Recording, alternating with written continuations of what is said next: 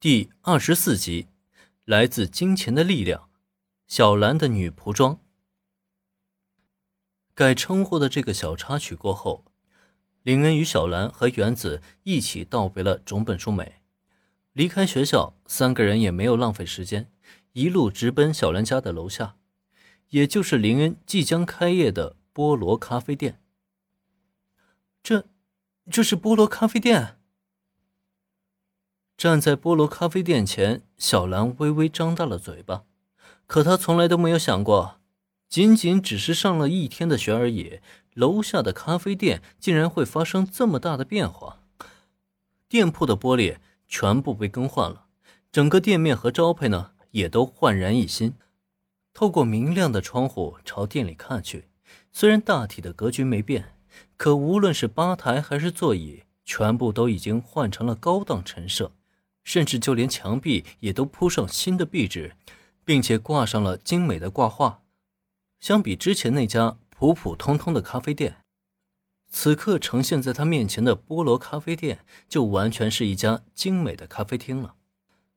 这还是他认识的菠萝咖啡店吗？不，应该说这里是他家吗？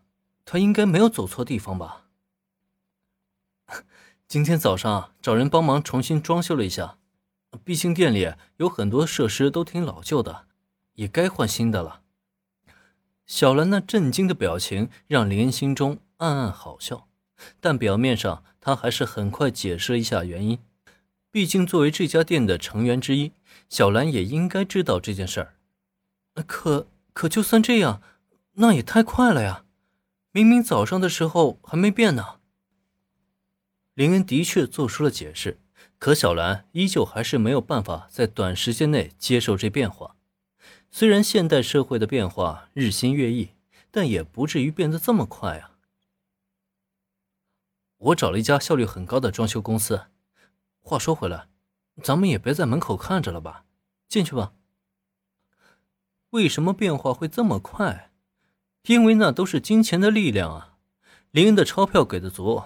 那家代理服务会社自然是尽心尽力，至少从效果来看，林恩还是满意的。